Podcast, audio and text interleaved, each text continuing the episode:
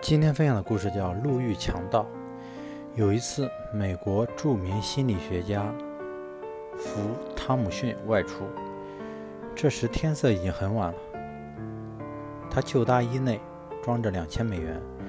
他突然发现身后有个戴鸭舌帽的彪形大汉紧紧地尾随着他，而且无论如何也甩不掉这个尾巴。他担心恐怕是遇到了强盗。汤姆逊走着走着，突然转身朝大汉走去。乞求地对大汉说：“先生，我求求您发发慈悲吧，给我几角钱吧，我饿得有点发昏，路都快走不动了。”大汉一愣，仔细打量着他的旧大衣，嘟囔着说：“真是倒霉，我还以为你口袋里有几百美元呢。”说着，从口袋里摸出零钱扔给汤姆逊，失望地走了。